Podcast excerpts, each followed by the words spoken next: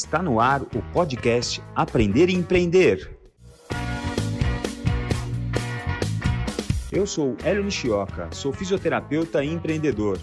Esse é um podcast feito para você, fisioterapeuta que quer aprender a empreender.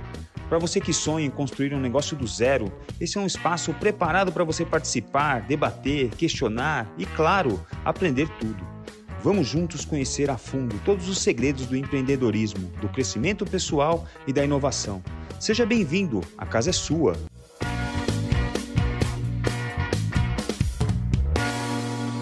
Fala pessoal, antes de começar o nosso episódio, o nosso episódio muito especial com a nossa convidada, eu queria trazer um recadinho aqui para vocês sobre um produto nosso do Fisiortopedia você que tem seu consultório, você até que tem, não tem seu consultório, mas faz atendimentos domiciliares e precisa aprender a se posicionar melhor, a ter mais postura profissional, a ter um, uma, uma gestão da sua própria vida, da sua própria carreira de maneira mais profissional, você tem que conhecer o nosso Fisio Empreende. É um, um produto que o Fisiortopedia criou para você, uma formação completa com como se posicionar nas redes sociais, como, como fazer uma gestão de clínica de consultório, como fazer suas finanças pessoais e como pensar na sua carreira na prática, tá? Acho que vai ser bastante útil.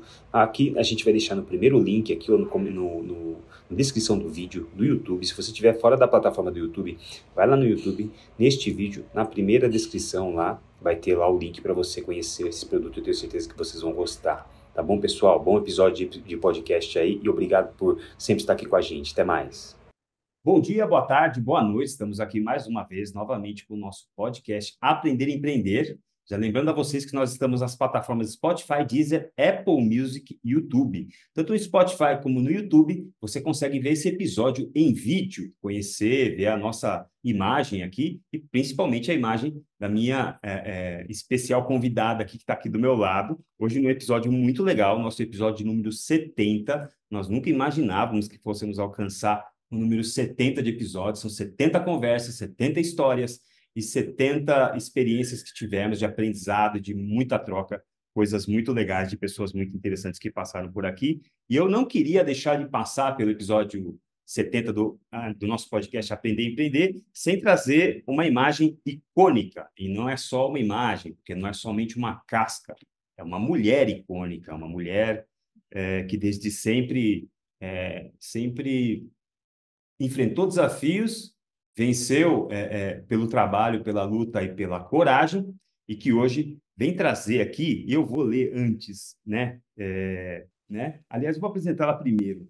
Né? Minha convidada de hoje é uma pessoa que eu tenho a honra da convivência dela e o prazer da convivência, e em cada atendimento, é, ela acha que eu atendo a ela, mas na verdade a gente fica aprendendo junto lá. Minha convidada de hoje é Constança Pascolar. Bom, ainda bem que eu encontrei você na vida, né? Porque eu estava toda mancante, agora eu manco um pouco menos, vou continuar fazendo, porque eu acho que a gente tem que se cuidar mesmo. E você sabe olhar para a pessoa, se sabe entender o que a outra tem. E eu estou muito feliz de ter conhecido você.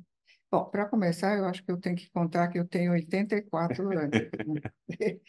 E essa me dá uma vantagem de ter assistido a várias gerações, que isso é sensacional, entende? Mas aí, em 19, 2019, eu resolvi fazer esse livro, uhum. que é A Elegância do Agora, porque uhum. eu achei que as coisas estavam mudando. Uhum. Eu não sabia o quanto iam mudar mais, porque foi logo antes da pandemia que eu escrevi esse livro e lancei. Uhum. E foi um sucesso, graças a Deus, todo mundo. Mas aquilo que eu digo aqui foi aumentado com a lente assim de aumento depois da pandemia, que uhum. parece que o fato da gente ter ficado preso daquele jeito, mudado o ritmo de todas as vidas, praticamente, né? e no mundo todo, deu uma dinâmica de aceleração ainda mais, sabe? Uhum. Isso que eu entendi. Não sei se eu estou certo. Mas aí, aquilo que eu escrevi aqui, na verdade, era o resumo daquilo que eu estava começando a entender que as pessoas iam viver, ou seja, o distanciamento mais. Que legal, Constância. Eu vou ler aqui a abertura praticamente do seu livro, né? É um livro muito legal em que vocês viram aqui que eu, eu fiz a lição de casa, dei uma estudada, li o livro dela, o livro que você numa sentada você lê 80% dele porque é muito interessante. Mesmo que você não queira, sua imagem projeta. Ainda que discorde, relute, acredite que o seu eu interior esteja bem guardado, suas emoções, ideias, conceitos sobre si mesma e o mundo ao redor se manifestam de forma visível aos olhos. As aparências não enganam. Não consigo me imaginar saindo mal vestida de casa. É como chegar atrasado a um compromisso. Gosto de me apresentar de, uma, de forma correta, dar o melhor de mim. É um rito de auto-respeito, um gesto de apreço e consideração por quem eu vou encontrar e pelo próprio dia que eu tenho pela frente. Posso estar morrendo, mas eu faço. Posso acordar com preguiça, cansaço, não importa. Faço tudo o que me determinei a fazer para atravessar cada dia da maneira mais simples e sofisticada possível. Não quero me afastar de mim mesma a esta altura da vida. Prestar atenção em nossa aparência não nos torna superficiais, mas um mito a ser demolido, tão ultrapassado como a ideia de que estilo depende de gênero, beleza e juventude. Prestar atenção em nós é deixar o lugar de vítima, inclusive da moda. O apuro estético com sua imagem lhe dará sentido de competência, expressando o sentimento de estar à vontade com o ambiente, segura diante do grupo. Andar mal vestido pode ser falta de cortesia, como invadir o espaço alheio ou falar alto. A gentileza com o outro também se traduz na forma como nos apresentamos. É. Bom, eu, eu me lembro que desde pequena tanto minha mãe quanto meu pai, o pai me dizia sempre, é uma questão de cortesia você se arrumar. Se você chega desarrumada, que você não deu a menor importância para aquele encontro, uhum. na verdade. Uhum. Ou então você sai pela rua, quer dizer, às vezes você tem que sair correndo, é outra história. E também não é uma coisa de fazer gênero, entendeu? Uhum. Não é. Uhum. É com você mesmo. Uhum. Então, eu acho que essa pequena disciplina, ou seja, mesmo quando eu trabalhava de manhã, que eu tinha que chegar na fábrica às 8 horas da manhã, eu acordava às 5 para fazer o cabelo, para não sei o quê. Tá bom que não era esse cabelo que eu estou fazendo agora, era um pouquinho mais simples, na época mais fácil.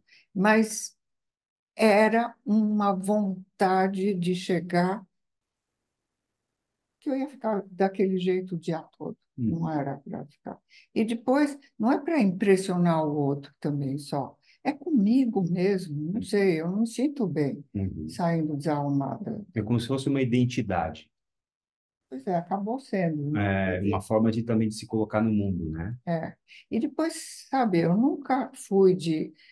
Parece ridículo que eu vou falar para você, que eu sempre fiz editoria de moda, até hoje faço consultoria, etc. Enxergo antes das, das coisas acontecerem, que foi uma realmente uma experiência sensacional desde os anos 70, olhando para as coisas uhum. acontecerem com um certo ritmo que tem se acelerado. Mas eu entendi uma coisa super importante que você é imediatamente julgado por aquilo que eu falei aí, julgado por aquilo que está aparecendo. E eu não fico mudando de roupa, de estilo, de coisa conforme a moda. Não, você tem que entender qual é o seu gênero, uhum. aquilo que vai melhor para você, uhum. que te representa em qualquer fase desses tempos. Entende? Então, eu sempre fui mais para o minimalismo, etc. Mas isso não interessa, é só você se identificar.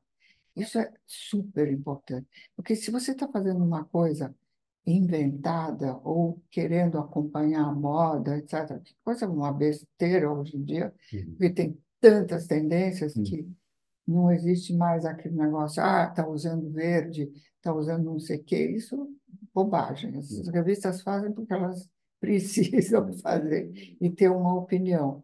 Mas é você que vai seguir aquilo que você acha que fica bom para você. Eu, eu, reparei que você, por exemplo, gosta de alfaiataria, e que é uma coisa que no teu ambiente não existe. Uhum. Eu fiquei logo muito impressionado, porque você estava completamente à vontade na sua, uhum. chefinho que você é também. Mas a alfaiataria, se você fala isso para uma pessoa normal, ele vai dizer, mas como alfaiataria? Uma coisa de modê, todo mundo de camiseta e sandália havaiana, uhum. entende? Não, não, não é assim, uhum. entende? É que você está bem assim. Sim. E você está bem assim mesmo, porque eu te vejo atividade, etc. Sim.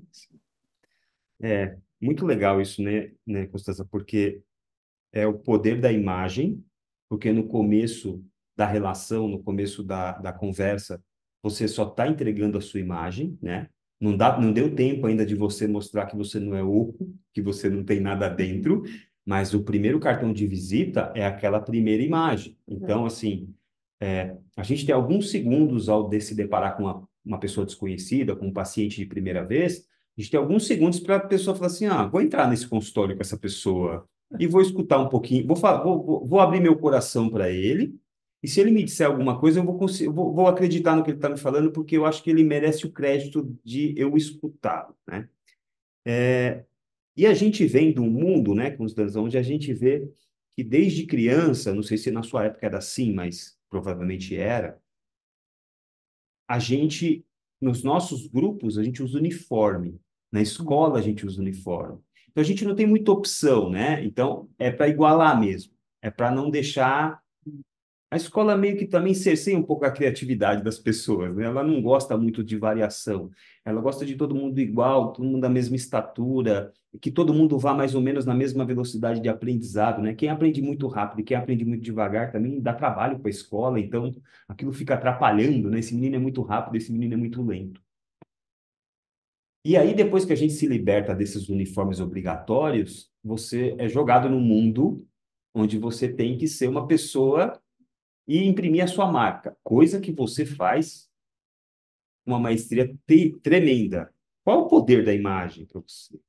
Olha, você falou uma coisa super importante, que é a questão da imagem como as, e as, como as pessoas adquirem a própria próprio conhecimento, não é nem cultura, né? Uhum. E coisa de escola. Eu, sinceramente, frequentei escola mal, porcamente, porque eu tinha um problema de dislexia uhum. profundo com tudo aquilo que é, era as exatas e era ótimo em outras coisas. Uhum. Então, eles me achavam meio idiota, assim, assim.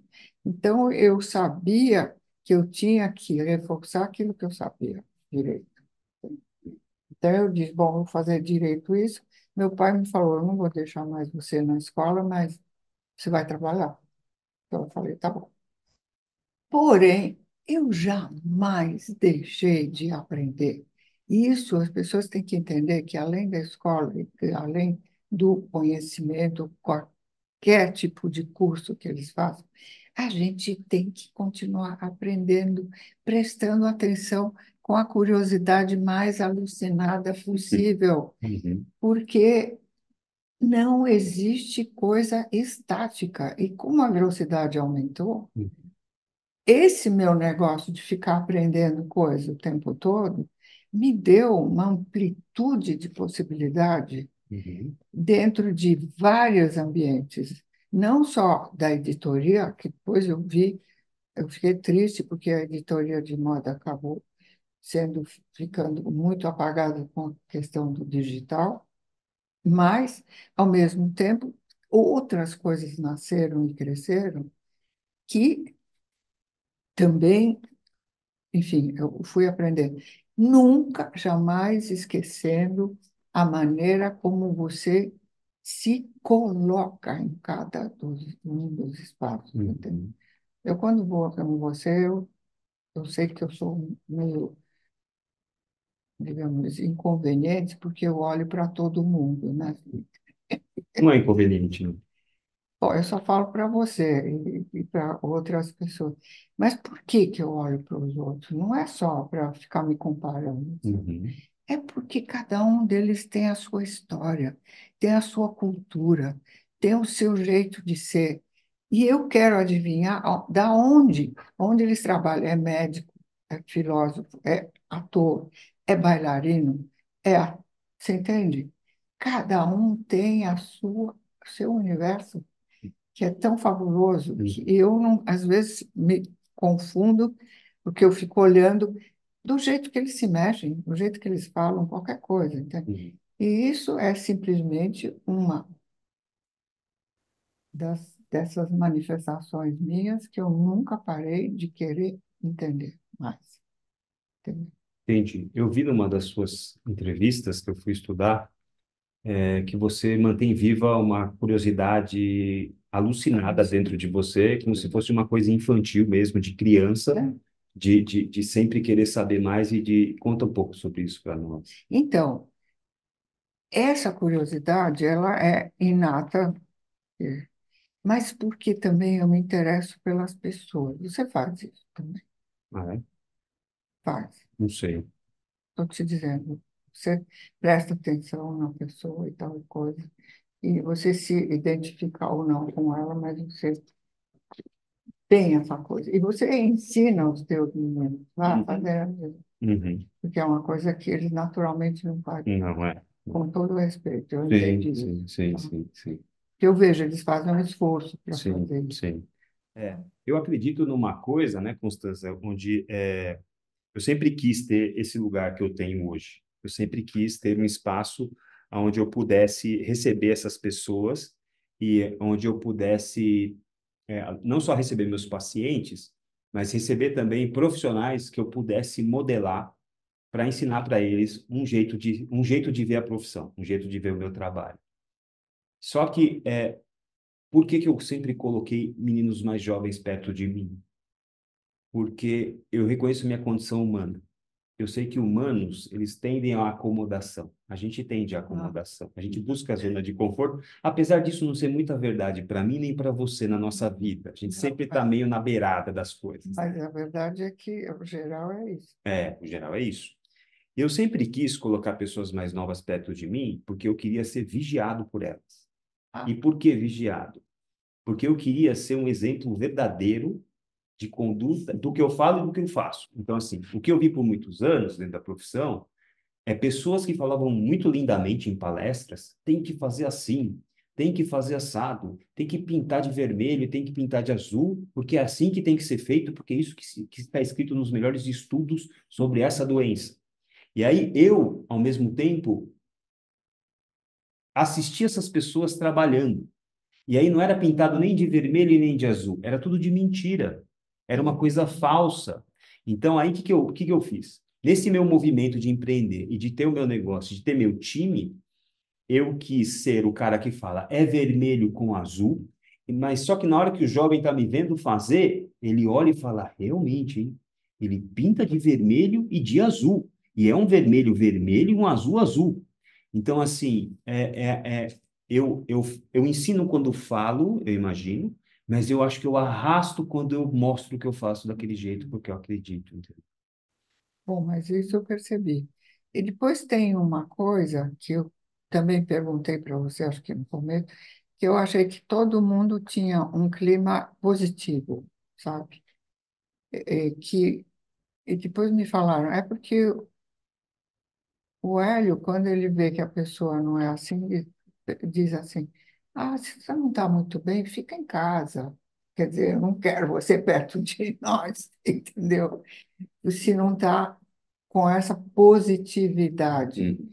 Porque é óbvio que é difícil, ainda mais no teu trabalho, que é uma coisa de absoluto contato.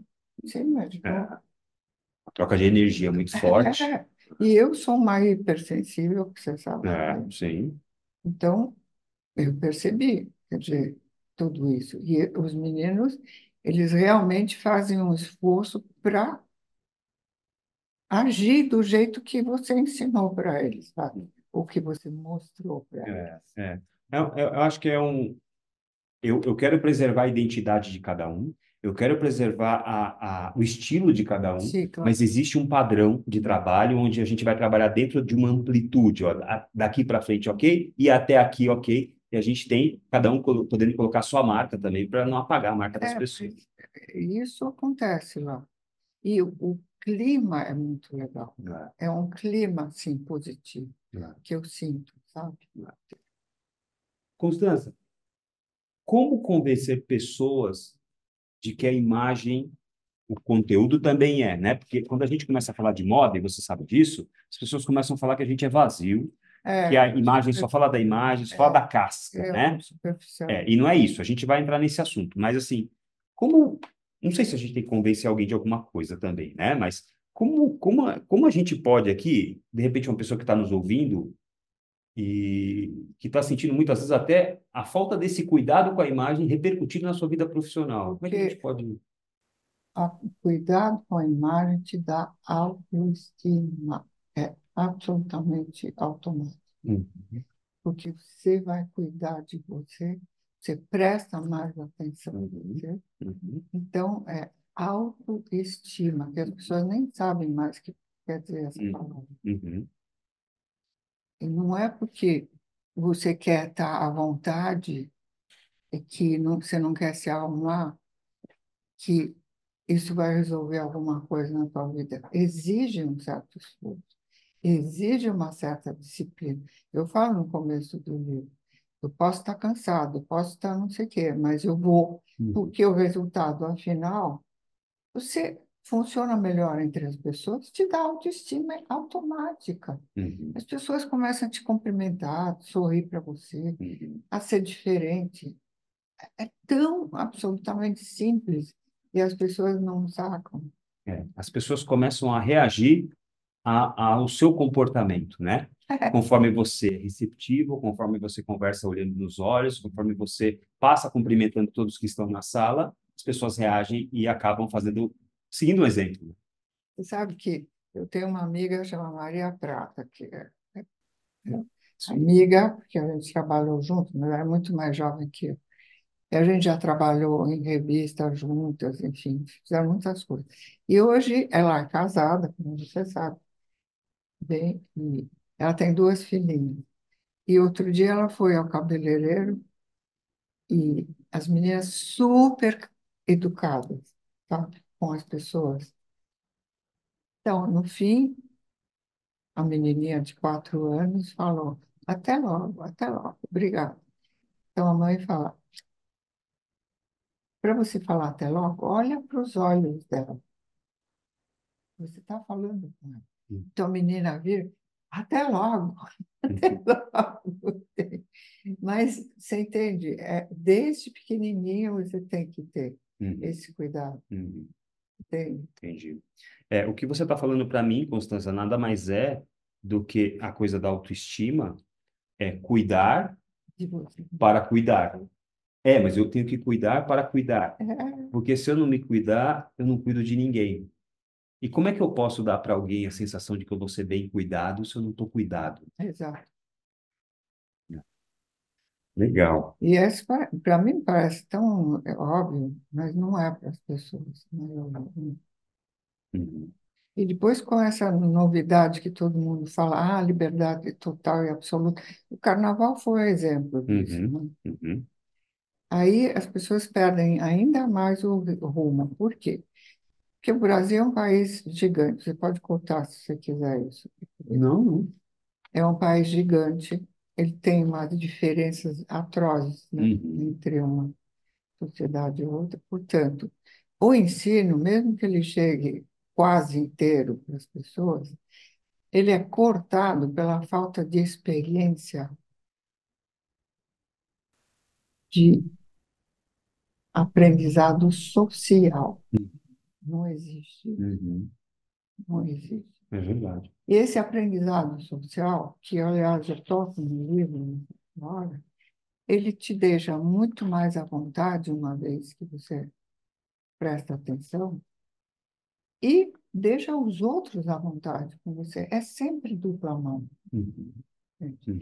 E eu vi que essas novas teorias da liberdade absoluta, fica pelada, porque eu sou dona do meu corpo, e não sei o que e tal Não vamos falar das encrencas que uhum. podem sair de. Uhum. Mas isso daí é um desmanche, não é uma construção. Entende? Uhum. Isso é uma coisa meio, digamos, retrógrada, volta para trás. Uhum. Eu estava escutando a primeira missa que fizeram aqui no Brasil, é, não tinha mulher nenhuma. Né? Depois puseram uma mulher, cobriam ela inteira, porque precisava colocar roupa, fazer um calor também, etc. E tal. Então, prestaram atenção que precisaria ter uma maneira de você se apresentar para todo mundo, entende? Hum. Não, não é só uma coisa de, de, de, você crucificar a mulher porque ela é menos, hum, entendeu? Hum. Mas você, você acha legal se oferecer como um peru no prato? Uhum. Eu acho complicado. Claro. Tem uma meia, tem uma meia história aí no meio que claro. tem que ser resolvida claro. pelo contato e essa agilidade maior que é social. E o Brasil, ele tem essa coisa do que eu gosto muito, que é afabilidade, coisa que Sim. na minha terra não tem. Uhum, uhum. Tem, que é a Itália. Ou são gentis ou estão lá. Sim. Não é bem. Não tem meio termo. Não. Ah. E você vem de uma infância onde você fez balé, então o corpo sempre teve presente nas suas atividades. Eu fiquei sabendo também que você foi bicampeã pan-americana de salto ornamental. É verdade isso? Eu não sei se bi, mas eu fui campeã. É? É. Eu quase cheguei no bi. É? Mas é que eu me machuquei, então. Salto ornamental. É. E quanto isso influenciou na sua vida, essa coisa dessa essa menina aventureira, essa menina que se, né, que é balé, bicampeã pan-americana, tem a coisa do cavalo também. Como é que foi isso na construção da Constância? Muita disciplina. Né? É. Mas eu queria, queria de todo jeito conquistar isso. Também porque eu via meu pai que era tão esportivo, ele era um exemplo para mim. Então, eu queria, já que eu era disléxica, eu sabia fazer outras coisas direito. É, mas na sua época, ser tão desse jeito não era quase uma transgressão? Porque você fala em era. disciplina, mas era também uma transgressão, né? Onde já se viu essa menina aí querendo fazer campeonato? Que coisa é essa, né? Não, até que no meu ambiente era relativamente normal, porque, bom, a gente era estrangeiro e, e tinha esse costume de disciplina dentro das famílias mais uhum. assim é, aristocráticas, né? uhum. entre aspas. É, a gente tinha porque era um, um treinamento para uma vida que eventualmente seria de comando, uhum. coisa que eu nunca comandei nada, mas eu sou muito boa para trabalhar para os outros, sabe? Sei. É meu talento você não, não, não costumou liderar pessoas, não costumou estar adiante. Não. Tá. Eu sou muito boa, tanto que eu sou consultora até hoje, uhum. porque eu pego o talento das pessoas, todas da equipe, vou moldando conforme aquilo que a gente com, conversa com os donos das empresas, sei uhum. lá, os óculos, as joias, uhum. não sei o quê. E aí eu vejo o talento de cada um, uhum. separo por grupo, uhum. converso com eles e daí a gente vai todo mundo junto. Mas eu ensino umas coisas para eles que eles ainda não sabem, porque eu tenho informação, né? Porque com esse negócio de jornalismo e tal, eu conheço, uhum. tenho um olhar também. Uhum. Então, fica muito bom, porque eu gosto, é coisa da equipe. Né? E quando a equipe não funciona, é porque tem alguma coisa que tem que ser mudada e eu, eu falo, gente, aqui não está dando certo, acho que a gente tem que fazer isso. Uhum. Que tal? Entende? E você é boa em liderar equipes, então? Eu sou boa de mostrar o caminho para elas, mas eu não sou dona dele. Tá. Eu não quero essa responsabilidade. Mas a liderança é sua naquele momento, sim. mesmo que circunstancialmente. Sim, sim. Tanto que agora, nos óculos que eu vou fazer, me deram mais espaço, porque uhum. também tem que cuidar da imagem fora. Então. Uhum. E você você tem facilidade na liderança de equipes em ter conversas mais difíceis com as pessoas ou isso é uma barreira para você? Não. Não? Não, sabe por quê? Hum. Que eu só falo que a coisa não está funcionando mostrando o evento que não deu certo. Uhum, uhum. Então você trabalha com evidências e não é. com a sua opinião apenas. Não, não é. Tá. tá Porque quem diz que eu sei tudo? Uhum no, no desenrolar das coisas, uhum. você pode descobrir coisas que você nem sabia. Sim, sim. Constança, eu acho que o sonho de todo profissional de qualquer área é ter uma marca forte. Ou seja, você olha lá, Ayrton Senna, Silvio. Santos, são pessoas que por si só, Pelé, né, são marcas, né? Você é uma delas, assim, você construiu... Dentro do meu... Isso, mas até fora, né, Constança? Quem não acompanha a moda sabe quem você é. Mesmo que não tenha lido nada de você, mesmo que não tenha se aprofundado em moda. Quando bate o olho, essa moça é diferente, ela não é, não é qualquer moça, ela é alguém, senhorinha. ela é alguém conhecido, porque eu já via falar dela. É, de onde vem essa coisa natural sua de ter, de ser uma marca, você é uma marca ambulante, uhum. certo? Por onde você anda, as pessoas te cumprimentam, as pessoas querem falar com você e você sempre é muito aberta, né? Você eu também vivi muito, né? É. Então eu conheci em outras ocasiões e tal, mas eu tenho realmente uma coisa que isso eu acho que eu contei para você hum. que desde pequena eu fui notada, entende? Mesmo quando eu não fazia nada para aparecer. Tem, tem, gente que vive para querer aparecer, a maioria hoje em dia. Uhum. É o mundo da selfie, né? É o mundo do digital. É. E eu percebo pessoas inteligentes que eu conheço que têm uma fragilidade com essa história. Eles fazem tudo para aparecer, elas fazem tudo para aparecer. E não dá certo. Porque se você faz de propósito para aparecer, tem uma mentira sub coisa embaixo do. Uma interface de mentira. Que não pega. Não deixa grudar. Não.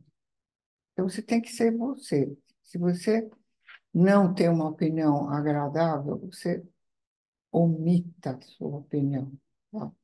e não vai entrar em embates. embates porque não vai dar certo se você quiser ter uma imagem que seja adaptável para qualquer personalidade. Hum, entendi.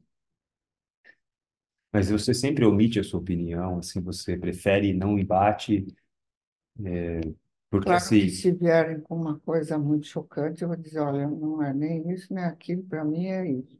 Uhum que hoje eles são polarizados. Hum, hum, sim, sim. E para mim, a polarização é burrice. Entende? Sim. Porque existem coisas entre as duas. Sim. Eu digo, olha, eu penso assim, mas eu estou pensando assim agora, mas eu vou continuar meu raciocínio para encontrar aquilo que realmente ela significa para mim. Uhum que não é uma coisa de decidir assim, não. Sim, sim. Que é uma coisa do, do imediatismo da velocidade da informação de hoje.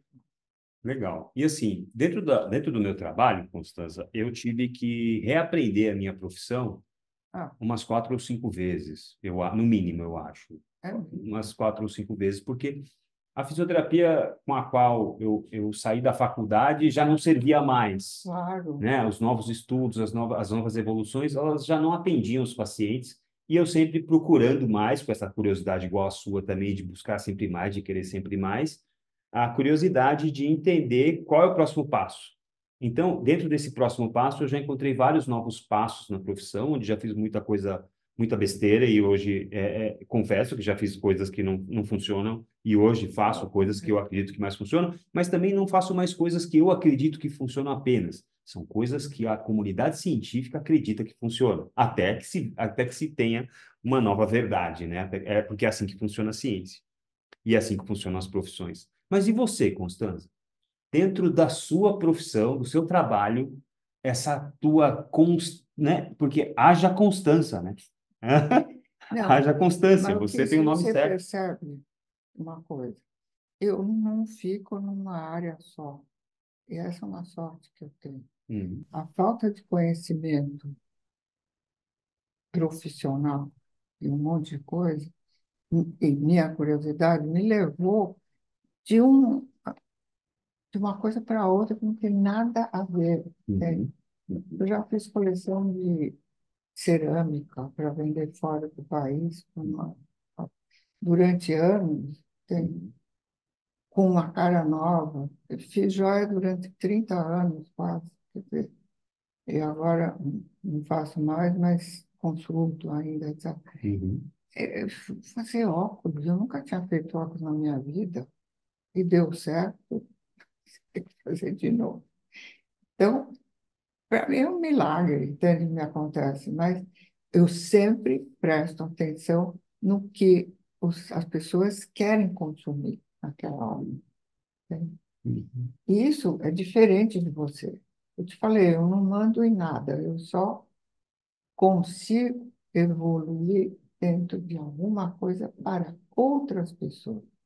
E, obviamente, eu escolho. Tem coisas que eu fiz até o ano passado que eu não quero mais fazer. Uhum. Por quê? Não sei, é instintivo. Uhum. Não me parece mais real. Não faz sentido. Não. Então, eu tenho essa facilidade. E depois tem uma outra coisa. Eu tive a sorte de ter uma filha que mora na Itália, que é muito conhecida no Brasil. Então, ela continuou uma espécie de é, fama que, se, de uma certa forma, se atualiza, porque ela não tem 84, né, tem 60. Então, é outra turma que fala com filhas, netas e não sei o quê.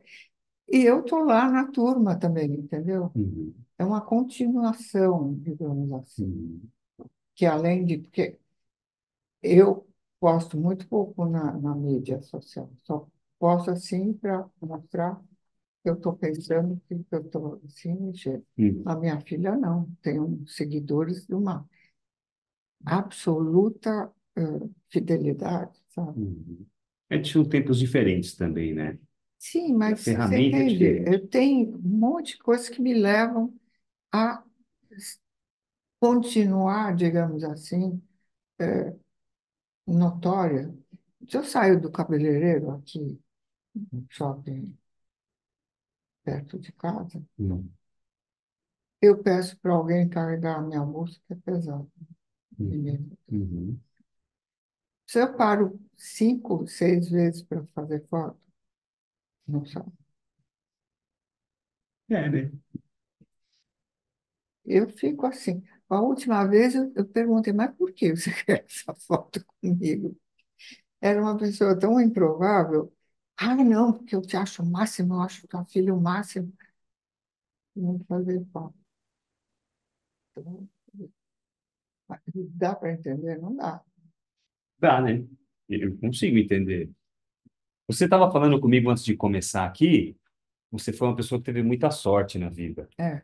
E a gente sabe que não é só sorte, né, Gostosa? É, é importante ter sorte na vida, né? É importante, né? Tem gente que é muito azarada também, por isso que também, por mais que tenha, não vai conseguir transformar aquilo em benefício próprio. Mas é bom ter sorte, né? Eu acho. Mas, quer dizer, a sorte nunca vem sozinha, tá? Ela meio que vem meio misturada com um monte de agruras. Uhum. E você tem que Primeiro se acalmar, você já me viu nervosa, você sabe muito bem. Já. Mas depois passa, e daí me toca. É. Eu, eu vou para frente. Uhum. E não minto. Eu vou fazer, eu vou fazer. Uhum. Então, eu sou assim, ou seja, as coisas vêm, mas aí eu vejo, putz, no meio desse monte de chatice, tem isso que, putz, pode ser uma sorte danada, eu vou atrás. Muito bom. Constanza, você é um símbolo de bom gosto. É. Não é?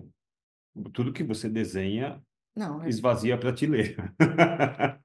não é? É, bom, não é bem bom gosto, é uma coisa de agradar o público daquela época. Mas você acha que o seu olhar é muito mais de estética ou é um olhar comercial? Isso aqui é bonito estética. ou feio? Isso aqui vende ou não vende? Não, não, eu nunca pensei em não vende ou não vende. Eu penso naquilo que eu gosto. Tá. Então, é. E penso na pessoa que vai consumir. Então, mas isso é um olhar comercial, né?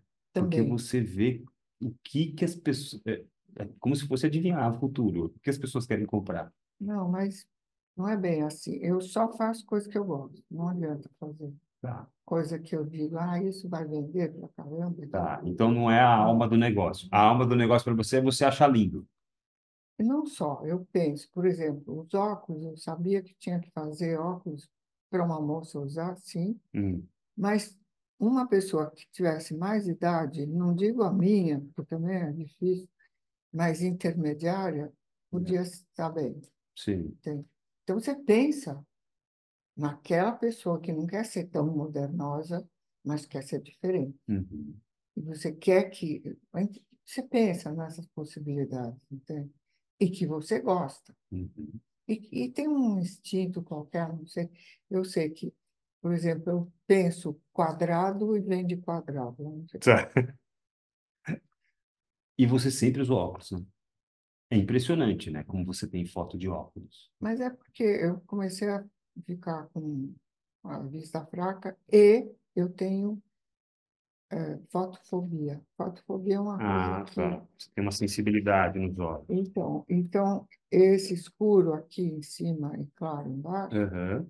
É para te proteger um pouquinho. É, e, os olhos. e eu não tenho nenhum, nem sinal de aquela coisa que as pessoas operam o tempo todo. Catarata? Catarata, Sei. por causa disso. Sei. Eu estava vendo aqui no livro, que eu, que eu li com o maior prazer, é, várias regras, né? E eu não sabia que etiqueta é uma redução de ética. É. É, uma, é um diminutivo de ética. É, a etiqueta é. representa os pequenos detalhes da, do convívio social. Então, mas você vê, isso meu pai disse. É. Ele falava latim, como você viu. Eu vi numa Bíblia aqui de 1700. Impressionante, é.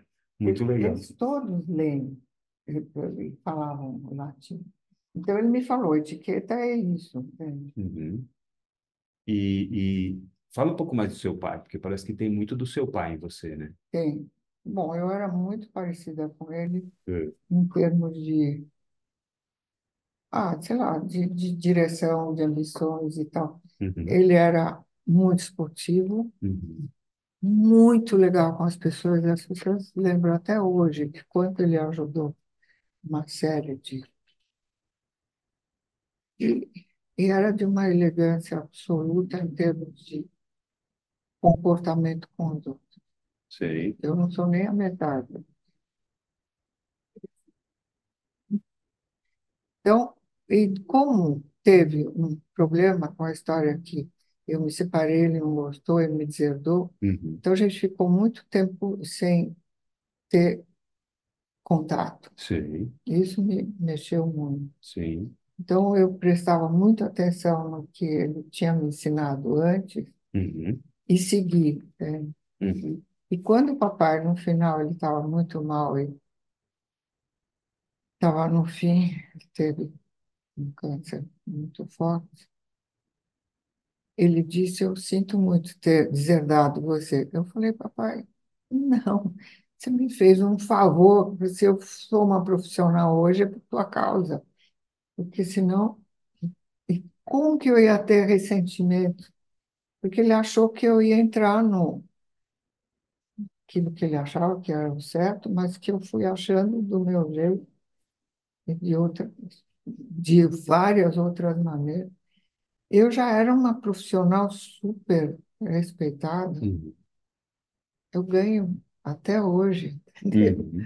As pessoas não acreditam. Uhum.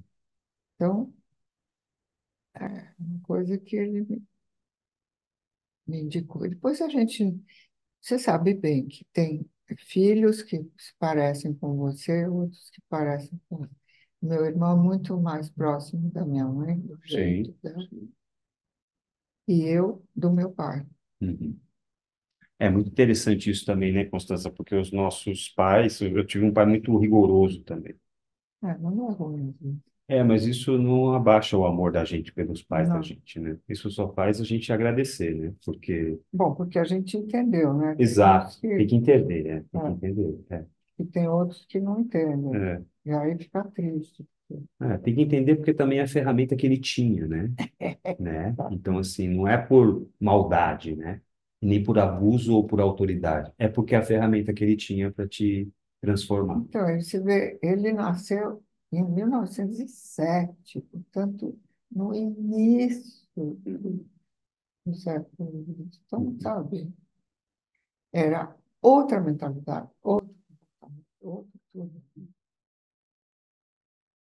No seu livro, Constanza, eu acabei vendo vários momentos em que você acaba falando do trato dessa coisa da etiqueta, que é o diminutivo de ética, que eu adorei isso aí, mas e a gente vem andando na área da saúde, não só na fisioterapia, mas em todas as áreas da saúde, dessa coisa de você realmente se conectar com a pessoa que está à sua frente, de você não escutar como como, como quem escuta qualquer coisa, ou você está conversando comigo, eu estou olhando para a janela, olhando para outra coisa. Em vários momentos aqui você diz, né, por exemplo, aqui, é, na rua, no elevador, numa exposição, preste atenção em quem está perto. Não siga andando como se fosse o dono da calçada, ou fale ao telefone, falando ao telefone sem perceber quem precisa passar, ou caminhando tão rápido a ponto de trombar na pessoa da frente. Em casa, respeite o espaço periférico do seu filho, da sua mãe, do seu marido, de quem trabalha na casa. Aproxime-se das pessoas com quem quer falar. Não grita da cozinha para a sala, ou ao contrário, não torne esse tipo de comunicação uma rotina familiar. Olhe para as pessoas quando estiver falando com elas. É impressionante isso, Constância. Isso aqui você traz da sua educação e da sua forma de, de foi transferida para você também do seu pai, da sua mãe e da sua educação. E a gente tem que ensinar hoje para as pessoas, para os profissionais jovens de saúde, que ao conversar com o paciente, a gente não coloca uma mesa aqui entre nós, a gente fica próximo, não existe uma barreira física entre nós, eu não sou, eu não estou sentado numa cadeira mais alta que a sua, a gente está sentado em cadeiras da mesma estatura, e eu olho nos teus olhos e principalmente quando o paciente começa a consulta, eu deixo o paciente falar porque é dele o palco, é dele o momento, e é ele que precisa trazer as coisas e não eu ficar adivinhando. Constanza, o que, que você tem a me falar sobre isso da gente ter que ainda, é, você ainda ter que escrever essas coisas, eu ter que ensinar isso para os colegas? Ah, foi, é, como eu te falei, no, antes da pandemia, porque eu estava começando a sentir essas coisas todas do comportamento das pessoas que eles acham que é a casualização do comportamento. Uhum. Que assim, como se fosse possível ser mais casual uhum. sem perder umas regras básicas. Quer dizer, uhum. a questão do respeito com o outro está embutido em tudo isso, entende? E as pessoas não percebem, eles acham que a coisa do, do não é mais formal como era antigamente. Antes era muito duro, tá bom. Mas hoje virou uma zona, entende? Então, e, e como ninguém, na verdade, tem mais escolas para isso, você vai para a escola, é aquela coisa que os outros, os coleguinhas. Em casa, os pais não querem mais, digamos assim, ou não podem, às vezes porque não tem tempo, mas não tem mais regra. Então, essa criança e as pessoas que chegaram depois, e sobretudo aqui, eu acho. Na Itália, eu estava vendo que é um pouco mais é, rigoroso, entende? Nem tanto, mas um pouco mais. E eles ficam meio perdidos, então eles ficam procurando a própria história, entende? Uhum. Então, why not falar um pouquinho disso? De formalidade. É. E a gente não pode perder totalmente a formalidade, né, Confusa? Porque ela pode nos você- ajudar. Você não vai no banheiro na frente dos outros, É, vai? não. Tem umas coisinhas que você tem que cuidar. É. Mas pior talvez do que eu eu é, é, eu tomar cuidado com a minha intimidade é eu proteger a intimidade alheia É. também, né? Bom, tantas perguntas aqui. Bom, Constanza, qual que é o nível máximo da sofisticação para você? O que é o, um exemplo da boa educação? O que que é para você? Que é? Para mim, é o fato de você respeitar o outro sempre, até o final. É respeito. As pessoas nem sabem mais o que quer dizer respeito. Você vai na etimologia Uhum, do respeito, uhum, você vai ver. Você pode ser informal ou mais formal, ou distante ou mais íntimo, mas respeito é que você deixa o outro ser aquilo que ele é. uhum. E se não te interessa, vai embora. Não Goste ou não goste. Não tem problema de gostar ou não gostar. Gosta, tchau, né? gosta. Agora, se você tem um cliente que é um chato, é outra coisa, aí você tem que aguentar. Eu também tenho que aguentar umas pessoas que eu sei que eu preciso engolir, mas de repente eu posso tentar chegar lá. Eu, eu sempre tento seduzir as pessoas, mesmo mais chatas. Você tenta seduzir as pessoas? Quando eles são muito chatos, sim. Ah, é? Você curte isso? Você Não, porque eu preciso daquela pessoa naquele lugar e é um chato, então eu tento ser, seduzir para ver qual é o lado fraco dele. Não acontece sempre, mas você é boa nisso. eu sou bom porque me aproxima mais, então eu vou entender melhor por que que ele é chato daquele jeito. Uhum. E às ve muitas vezes as pessoas são chatas assim por um problema de eles mesmos se sentirem frágeis, sabe? Uhum. a arrogância desse pessoal que eu vejo por aí, que está bem de vida e tal, é insegurança também. Sim. É uma proteção, né? Ah, É um isolamento para se proteger, exatamente. né? Insegurança. Isso é uma coisa que eu vejo em você também, viu, Constância? Uma certa segurança Ah, que você transmite. sim, porque eu sei muito bem no que eu sou e espero melhorar sempre, mas o que eu quero mostrar para o outro sou eu mesmo, não quero mostrar outra coisa. Uhum. Nunca. Tanto que eu conto as maiores bobagens que eu faço, que também faz parte. Rir de si próprio também é uma grande qualidade, né? Ah, sim, eu acho.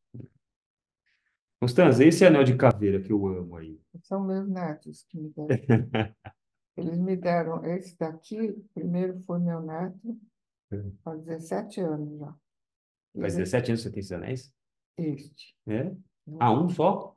vou contar. Ah, Aí meu neto, eh, como a gente ia- viajava, etc e tal, e em Londres, todo mundo ia para o restaurante e nós íamos no rock de garagem, né? Eu e ele. Pegava um trem, ia lá no fim do mundo. é. Então ele dizia, ah, vovó, você é uma vovó, and roll. E aí ele me comprou esse aqui, que é de um carinha que faz piercing Ah, em Paris, e me deu. Aí todo mundo falava desse anel, esse É. anel, tal coisa. Aí minha neta, oito anos depois, me deu esse aqui disse, agora você vai falar dos dois. Ah, então foi, foi, por, foi por, um pouco por vingança e um pouco por Sim. ciúmes. Tá. E o que que significa para você carregar? É só um ornamento ou isso tem, significa alguma coisa para você? Primeiro são eles, né, É. que estão sempre longe. Uhum. E outra, na época, eu me sentia meio rock and roll. E hoje, eu olho e digo, memento mori, lembra que você também vai embora Que todo mundo vai morrer. e que nós todos somos iguais. É. É. Ah, Constanza, a gente está chegando aqui no, nos finalmente aqui. é, uma última frase aqui. Vale a pena viver sem pagar o preço? Não. Qualquer um seja. A vida é um presente, né? As pessoas não percebem. E qual que é o segredo para continuar sempre com essa cabeça e sempre, né, sempre curiosa, sempre menina, sempre jovem? É, você concorda que moda é coisa de coisa de gente jovem, descolada, coisa de gente Estou é, falando do que do meu lado preconceituoso da palavra, tá? Mas assim, o que que você vê falando de moda assim numa revista? É uma menina lançando uma nova calça, uma nova roupa. Não estou falando da sua profundidade que você tem muito mais, mas como manter, como se manter assim, Constância? Você está em plena atividade. Eu não diria mais, estou muito bem. Está muito. Está escrevendo. Estou escrevendo, falando e consultando. É, sendo consultada, né? É, é, não é pouco. Não é pouco. Não é pouco, não. E olha que eles me pedem mesmo. Eu estou na Europa, eles me ligam, fico uma hora no telefone, não, é. Está tá ótimo. Tipo, mas é uma coisa, por que que jovem fala de moda quando fala? Hum. É porque estão se procurando, estão se achando. Uhum. Eles ainda não já está na juventude, é o processo para você começar a se entender na vida. Uhum. E tem uma série de dúvidas e de coisas. Me lembro, quando eu era jovem, nossa, eu tinha tanta insegurança, tanta coisa. E olha que eu vivia bem, eu tinha tudo, né? Quer dizer, não é. Mas era aquela coisa de você não saber direito quem você é. Entende? E a moda nada mais é do que a cabeça de alguns, não todos, né? Mas os jovens, eles entendem que a maneira, algumas, né? são algumas maneiras de se manifestar fisicamente, que significa que eles são deste, deste ou daquele grupo, desta turma, desta tribo ou daquela. Você olha, quando são muito amigos, eles são quase todos iguais, vestidos. Que é a turma antes de se personalizar. É a tribo. É a tribo. Tá certo, se auto-seguram um com o outro. É. Se tornam um pouco mais seguras à medida que uma está espelhada na outra e todas se identificam uma com a outra. Né? Eu conheço dois irmãos, um filho de uma amiga minha. Um tem 14, um 14 outro 17. Um é o oposto do outro. Completamente. São duas tribos absolutamente diferentes. Uhum. Criados da mesma forma. Do jeito, mesma mãe, mesmo é. pai, tudo. É assim. É. Já fez terapia, Constância? Eu fiz. Eu fiz assim, depois que eu tive o câncer, né? É. Eu fiquei meio perdidaça assim, mas é meu é o meio guru, ele é meio uh, ele é mais para o lado espiritual, no sentido a meditação, essas coisas. Sei. Ele me ensinou. E você medita? Ah, todo dia. Todo dia? Quanto tempo? Meia hora. Meia hora de manhã? Sempre. Antes de levantar da cama. Se você levanta, tchau, né? Sim. E no avião não conseguia ainda. Então tem uma interrupção de um, quando eu pego o avião, eu fico chateado, porque fica marcado uma coisinha. Eu faço bastante respiração quando estou muito chateada por algum motivo. Uhum. Então, mas eu acho que eu acho que é fundamental. É. Acho que eu medito assim, cinco anos sem parar. É Antes eu tentava procurava qual era o meu jeito, sabe? Uhum. Porque tem várias maneiras de se uhum. Sim. Várias tendências, várias... E eu nunca encontrava o meu até encontrar essa coisa que é, na verdade, é um. Como é que que você baixa no telefone. E te dá vários tipos de coisas você escolhe e aí eu vou repetindo aquilo, ou se eu preciso de uma outra coisa, por outra coisa. mas te dá uma, sabe, a coisa de fazer todo dia, como tomar banho, sabe? Uhum. Legal, legal. Constança, o que, que te diz respeito a e o quanto isso te influenciou uma frase de uma pessoa, está aqui no seu livro, Pensa grande, amor é mio. Júlio de Lavaux. Então, o Júlio foi a grande paixão da minha vida. Hum. Sim. Eu nem sabia quem ele era, eu via assim, entrando na sala, eu já era casado, ele também. Hum. Desastre. Eu olhei e falei, quem é? Ele não era nem bonito, né, mas assim, eu li depois que tem gente, pouca pessoas na vida, que tem essa coisa do amor à primeira vista. Magnetismo. Eu nem tinha falado com ele. É, vai entender. Não sabia quem era. E aí foi, eu resisti durante anos, eu era casada, né? Depois foi, foi aquela coisa, a gente é hoje, você vê, eu falo nele, é uma coisa assim. Diferente. Diferente. Quando ele morreu, morreu no meu colo. É, sim, eu li no teu livro. Eu vi ele embora. Então eu soube que a gente é realmente um, uma força que é universal, né? E que você abandona o corpo. E quanto você pensou grande depois desse eu procurava pensar grande já quando ele ainda estava vivo. Que ele dizia, não pense em mijaria, né? que a gente costuma, né? Sim. A gente fica chateado. Então, pensa grave. Ele sabia que ele ia morrer cedo. Então, ele, ele dizia, não vale a pena ficar Eu tentei fazer isso. Não, mas eu, agora eu estou bem melhor. Quer dizer, depois de uma certa idade, você começa a entender que é inútil você perder tempo com bobagem. Ou ser nicha.